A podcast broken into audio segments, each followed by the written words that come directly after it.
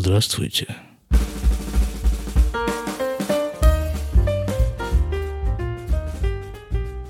Триста тридцать восьмой выпуск подкаста из Израиля. Как вы себя чувствуете? А мы неплохо. У нас э, на прошлой неделе опять начали постепенно отменять сегер, то есть карантин.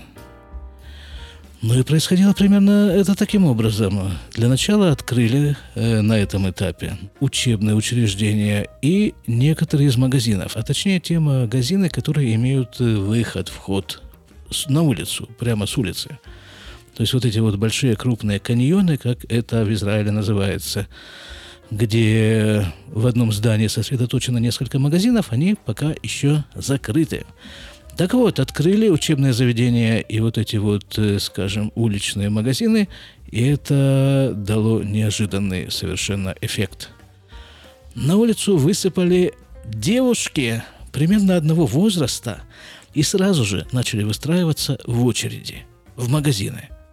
Перед такими магазинами образовались очереди – Старые, добрые, ностальгические советские очереди. С той лишь разницей, что люди там стояли на некотором расстоянии друг от друга, но чтобы соблюдать эпидемиологические меры предосторожности. А те счастливчики, которые попали в магазины, в свою очередь тоже выстраивались в очереди, но теперь уже внутри магазинов. Народ повалил делать шопинг –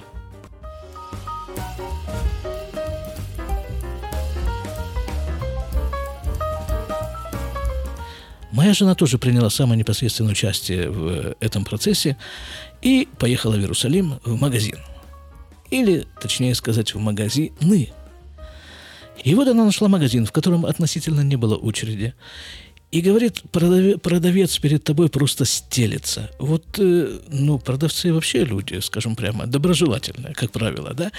Но вот это такого она не видела. Он просто стелится, причем она была в нескольких магазинах, и продавцы там вот все просто... Весь магазин устлан продавцами. И она, говорит, поняла, где-то посредине этого процесса она поняла, в чем э, заключается вот это вот явление – она говорит, что вспомнила интервью с Йором Гаон, это такой израильский известный певец, такой очень популярный, любимый в народе, Йорам Гаон. И вот он говорил, что вот в эти, в эти вот периоды, периоды сегера, карантина, закрытия, он чувствует себя мертвецом. Ну, потому что ему нужна публика, ему нужно общение с публикой, ему нужен полный зал, а он таки собирает полные залы. И вот когда этого нет, ну, он не жилец. Просто не жилец. И вот тоже примерно состояние, видимо, испытывают продавцы. Понятно, что заработок, понятно, что продать, да, это вот их кормит, все это понятно. Но артистизм продажи, профессиональное удовлетворение процессом – вот это им нужно. В дополнение к деньгам, конечно же. Ну и покупатели тоже, в свою очередь. Изголодавшиеся по магазинам покупатели встретили таких же изголодавшихся продавцов. Это было соитие –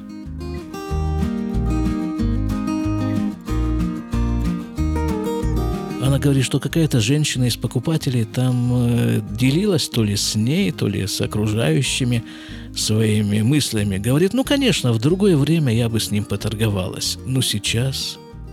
И жена моя тоже говорит, что, что ну, понимаешь, ведь нам повезло, в общем-то, с работой, да?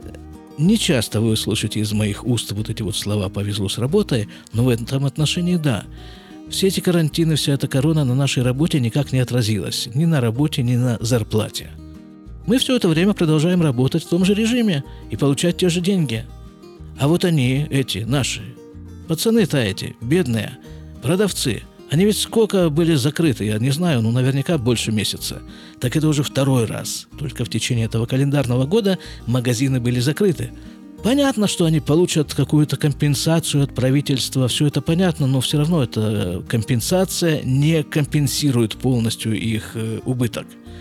Так это же свои родные израильские продавцы. Ну как же их не поддержать-то? И вот люди пошли в магазины поддерживать продавцов. Поддерживать израильскую экономику, потому что я, понятно, да, я ему заплатил за какой-то товар, от, этого, от этой суммы какая-то часть отстегнулась в виде налога ушла государству, ну и все это таким образом работает. А вот еще одна тема, перекликающаяся с первой –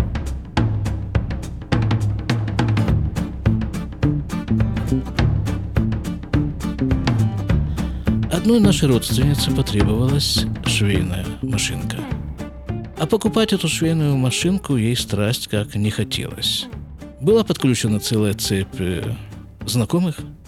В конце концов нашли какую-то женщину, и у этой женщины была швейная машинка, и она этой швейной машинкой не пользовалась и готова была ее и отдать совершенно бесплатно тому, кому эта машинка нужна – мы тоже участвовали в этой цепи, поскольку эту машинку должны были сначала привезти к нам, ну так это было удобнее территориально, а потом уже у нас ее должны были забрать и доставить вот этой самой нашей родственнице. Итак, в одно прекрасное утро нам звонят и говорят, мы сейчас вам привезем швейную машинку, здорово, говорим мы. А там с той стороны телефона добавляют и 300 шекелей. Мы говорим, какие 300 шекелей? По-моему, речь шла о том, чтобы эту машинку совершенно бесплатно, безвозмездно передать. Он нам говорит, да я не знаю, мне передали для вас швейную машинку и 300 шекелей. Мы говорим, в смысле что? В смысле, мы не должны платить эти 300 шекелей, мы должны их получить? Он говорит, да, вот у меня 300 шекелей для вас. И швейная машинка в придачу. Так, Начинаем мы звонить, выяснять, что это за 300 шекелей за такие, за что это нам они причитаются. В конце концов, раздобыли номер этого телефона той самой женщины, которой принадлежала эта машинка. Звоним ей и говорим, а что за 300 шекелей? Она говорит, да понимаешь, это машинка швейная, я ей не пользуюсь уже некоторое количество лет. я даже не знаю, в каком она состоянии. А вдруг ей нужен ремонт? Так вот, мне не хотелось бы, чтобы это было, как это она выразилась, матана аль как бы половинчатый подарок, как бы подарок, за который так или иначе нужно платить. Так вот вам машинка, и вот вам 300 шекелей на ремонт. В крайнем случае ремонт не понадобится, так купите какие-то ткани, какие-то нитки, что там нужно для шитья. Ну, как вам этот израильский бизнес? Ну, в общем-то, вот так как-то народ поддерживает друг друга по возможности.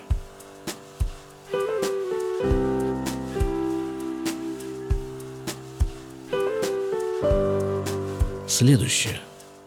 Если вы помните, как-то вам рассказывал о проекте, в который я сейчас погружен буквально с головой – это проект такой, аудиопроект, э, и в нем я беру интервью у людей, которые приехали из России в 90-е, 2000-е годы. Интервью эти делаются на иврите. Кстати, я еще раз повторяю просьбу, если кто-нибудь из вас хочет поучаствовать в этом проекте и рассказать о истории своего приезда в Израиль из России на иврите – Просьба написать мне, вот там на моем сайте есть, э, есть куда написать. Или просто письмо, или там вот есть такой как бы подзаголовок «Пишите письма» вверху справа. Вот туда и пишите эти самые письма. Должен сказать вам, что это увлекательнейшее занятие – делать качественный продукт. Я надеюсь все-таки, что этот продукт будет э, качественным, насколько это возможно. Я имею в виду эти интервью. Первоначально была такая идея, что вообще-то у каждого человека есть свой рассказ – Задача только из этого человека этот самый его рассказ вытащить, извлечь. Как бы посодействовать тому, чтобы он смог его рассказать в микрофон. Ну, очень примерно это должно было бы выглядеть так. Выскакиваешь на улицу, хватаешь за руку первого попавшегося человека, спрашиваешь его, «Ты из России приехал?» Он говорит, «Да». «Ты приехал в 90-е 2000 Он говорит, «Да, пойдем. Я у тебя интервью буду брать». На деле это оказалось не совсем так, но тем не менее, вот, вот первый этап, да, договориться с человеком о том, чтобы взять у него интервью. К моему колоссальнейшему удивлению не было отказов. Ну, во всяком случае, вот таких вот прямых совершенно отказов не было. Причем я договаривался и со своими друзьями, я договаривался с людьми мне незнакомыми. Явных отказов не было. Был один такой случай, ну, как раз это было бы интересно. Интересный рассказ, потому что парень Уехал парень из России в 12-летнем возрасте вместе с родителями. Это, кстати, любопытная деталь, я немножко отклонюсь от темы. Несколько человек, с которыми я говорил, они уехали из России вот именно вот в этом вот 12-летнем возрасте. Еще некоторые уехали в 16-летнем возрасте. Так что, товарищи родители, те родители, у которых э, дети находятся в преддверии 12-летнего и 16-летнего возраста, э, посмотрите там, насколько у вас собраны чемоданы.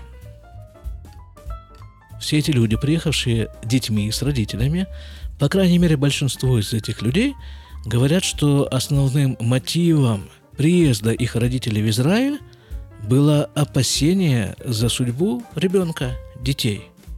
Будущее своих детей в СНГ и в том, что после него осталось. Эти родители видели таким образом, что они брали этих самых детей и увозили их в Израиль.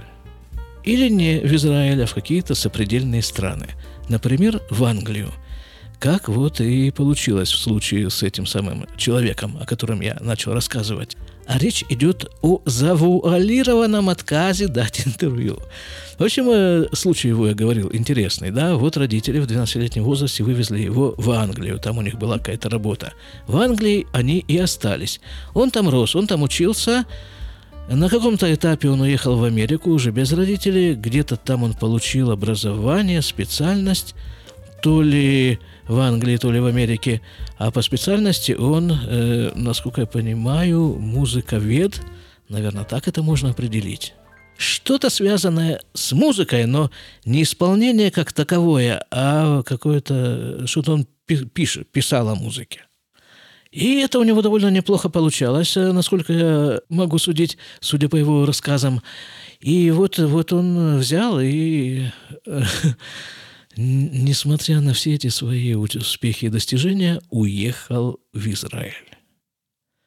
И вот мне интересно было бы с ним поговорить, э, взять у него интервью, а почему, собственно, человек из такой замечательной страны, как Америка, едет в Израиль, хотя, казалось бы, должно быть все наоборот. Ну, э, не получилось, в общем. Он мне не отказал. он мне не отказал так прямо, он мне не сказал нет. Он мне сказал, ну, пришли свои вопросы для начала. Потом что-то я с ним говорил по телефону, он сказал, что перезвоню. Потом еще, ну, ну как-то, ну, понятно. Понятно, что человек как-то, ну, не очень хочет давать интервью. А ведь микрофон, как вы, наверное, слышите, это такая суперчувствительная штука, которая передает настроение человека. И если он не хочет мне давать интервью, ну так это передастся, передастся через микрофон вам, да, и вы будете слушать вот эту вот, э, все эти трудности и борьбу, внутреннюю борьбу человека с самим собой, его неудобства. А зачем же грузить ваши уши всеми этими переживаниями?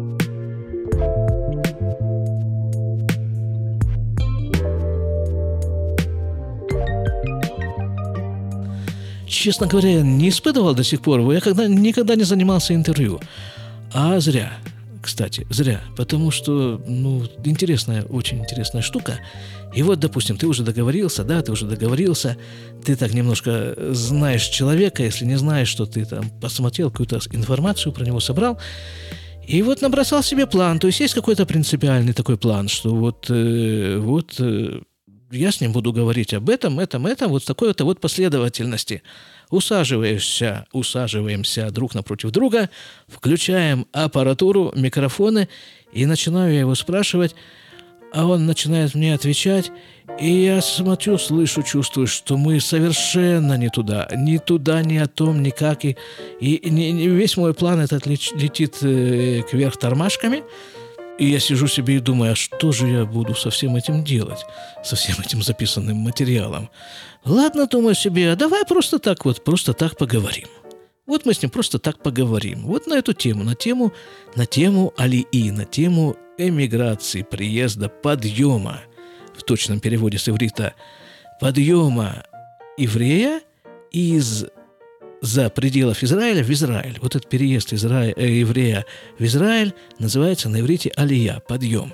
И вот мы с ним говорим, говорим, еще какие-то темы затрагиваем, там туда-сюда, туда-сюда, туда-сюда. Заканчивается интервью, мы оба довольны. Я до сих пор не соображаю, что я буду делать с этим записанным материалом. И мы потом еще выключаем уже записывающую аппаратуру. И вот тут начинается самый интересный разговор, когда все выключено, как бы так вот уже расслаблено так. Ну, здорово, да, здорово.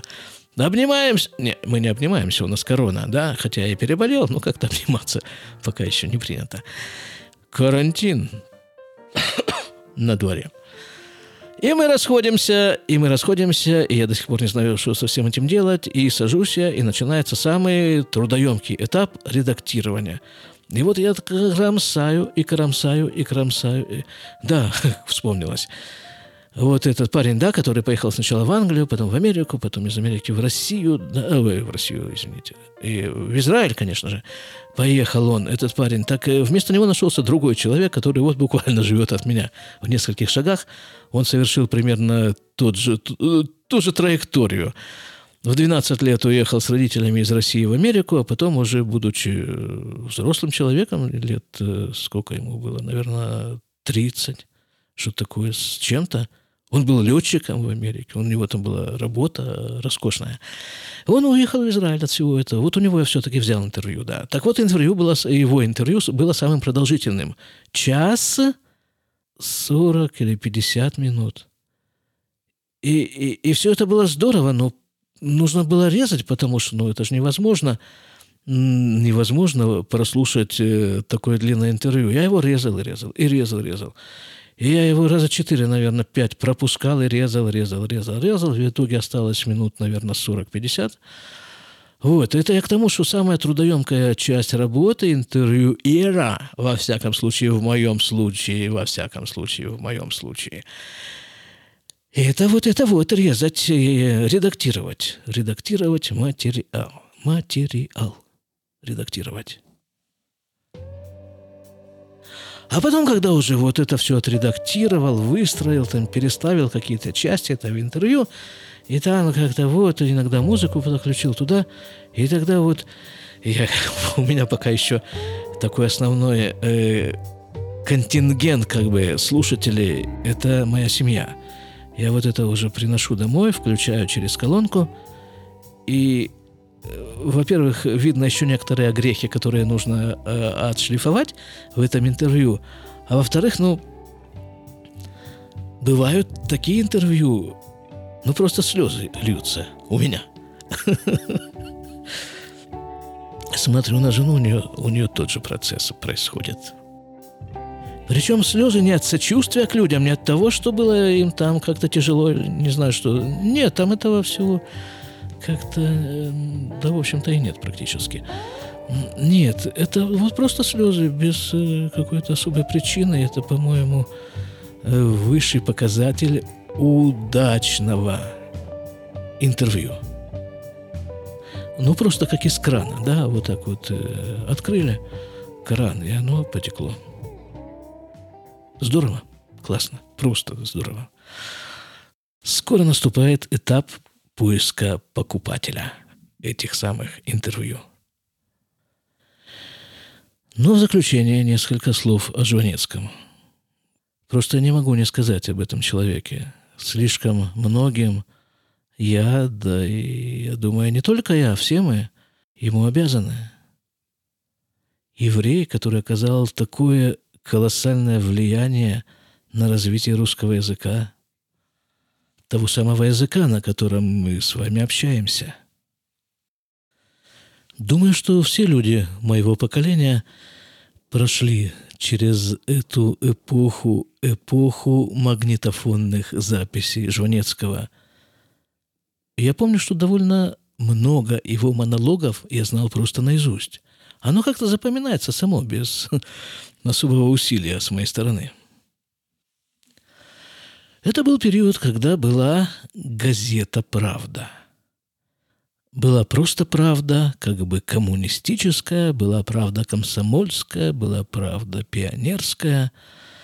Почему-то, к слову, правда нужно было определение, какова партийная принадлежность этой правды. Хотя, собственно, какая может быть партийная принадлежность в однопартийной стране? Так вот, была правда газетная, была радиоправда, телевизионная правда, а была правда Жванецкого. И все мы, жившие в те времена, так или иначе балансировали между этими правдами. Его попадания были настолько точны, что это само по себе было – колоссальной неожиданностью. Такая точность. А неожиданность часто вызывает смех.